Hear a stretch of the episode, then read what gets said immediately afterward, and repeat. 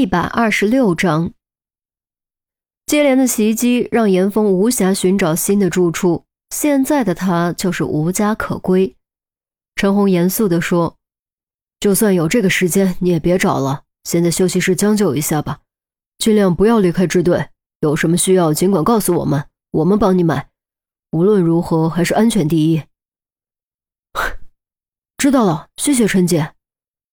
严峰笑笑。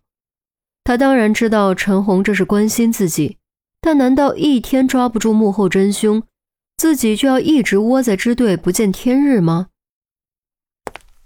离开讯问室，回到休息室，倒了杯热水晾着，将自己扔在床上，十指交叉枕在脑后，望着上铺的床板，严峰耳边再次响起牙签男的警告：“不要以为我死了，这件事就结束了。”你死定了，没人能救得了你。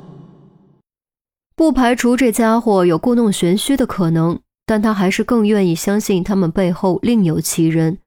毕竟，除了精神病，绝大多数人做事都是有动机的。刑事案件更是尤为注重作案动机。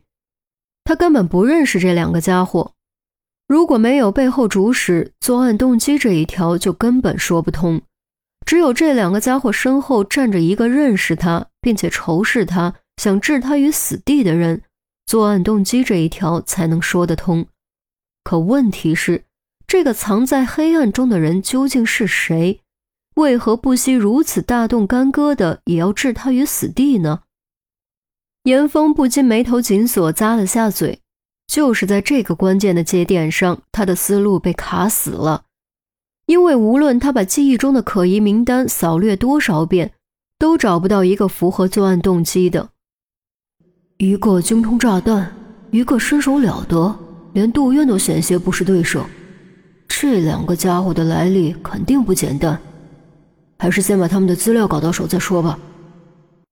车祸导致的脑震荡还没完全好，严峰感觉有些不舒服，刚准备闭上眼睛小憩一会儿。手机突然叮咚一声，是信息提示音。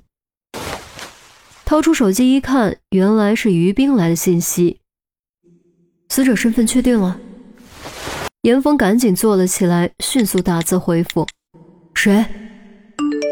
你房东的侄子。”于冰回复。严峰的手顿时僵在虚拟键盘上，心中五味杂陈。当时他只是提出了一种可能的猜测。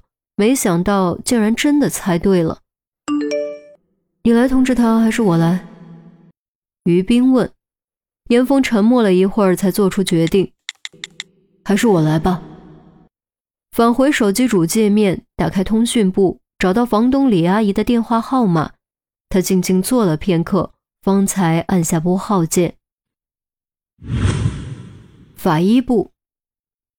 怎么会这样？怎么会这样？怎么会这样？这不是真的，这不是真的，这不是真的！李阿姨站立不稳，幸亏严峰一把扶住，才没有滑到地上。李阿姨，对不起。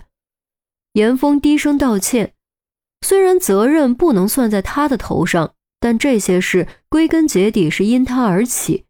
所以他心中还是抱有歉意的。果然，林阿姨转过身，用力捶打严峰，一边捶一边喊：“都怪你，都是因为你！你要我怎么和他爸妈的在天之灵交代？你说呀，你说呀！”严峰无言，他实在不知道还能说什么。旁边的于冰却突然开口了，冷冷地说。肯定是你把钥匙给了他，否则他怎么能进去的？听闻此言，李阿姨的表情动作骤然一僵，随即跌坐在地上，大哭出声。于冰说的没错，因为电话里已经和严峰说好了，而且距离月底也没几天了，再加上侄子催得紧，他就提前把钥匙给了侄子，让他下月初自己搬进去。哪曾想这小子竟然提前跑去看房，要知道。严峰还没搬出来呢，在没有得到严峰许可的这种情况下私自入内，已经属于非法入侵。所以这笔账无论如何也算不到严峰头上。如果不是他提前给了钥匙，如果不是他侄子私自入内，就不会成为替死鬼，最后死的就会是严峰自己。正是因为心中清楚这一点，所以他才感觉无法接受，这让他陷入了深深的内疚之中。严峰冲于冰摇摇头，示意他别再说了，蹲下身握住李阿姨的肩膀，低声安慰：“都怪我，都怪我。”李阿姨毕竟上了年纪，哭着哭着就晕了过去。严峰只能将她抱到法医部的休息室休息，轻轻关上门，一转身险些和于冰撞上。哎，不好意思。严峰刚道歉，于冰已经连退两步，拉开距离。又不是你的错，你有什么不好意思的？于冰盯着严峰的双眼。我……严峰哑口无言，只能赶忙转移话题。炸弹的事，谢谢你。要不是你，我可能已经躺在你那台子上了。我可以给你垫个垫子。严峰一愣，随即才反应过来。心中感觉万分不可思议，于冰这是在开玩笑吗？虽然这个玩笑有点冷，但他真的没想到他竟然也会开玩笑。于冰似乎也意识到自己的玩笑有点冷，转口道：“你救过我两次，我才救了你一次，我还欠你一次。”嗨，这有什么欠不欠的？严峰干笑着摆了摆手：“不。”欠就是欠，我会还的。于冰的态度却很认真，语气格外严肃。严峰咧咧嘴：“你还是别有机会比较好。”说的也对，要不要去体会一下？于冰嘴角微不可察，扬了扬。体会什么？严峰茫然。于冰没有回答，转身就走。严峰带着疑惑跟上。很快。于冰走到解剖室门口，推开门，指着解剖台。严峰怔了几秒钟，才反应过来，语调拔高，一脸错愕：“你让我体会当死人的感觉？”于冰点头：“消过毒，不脏。”严峰的表情那叫一个精彩。拜托，这是脏不脏的问题吗？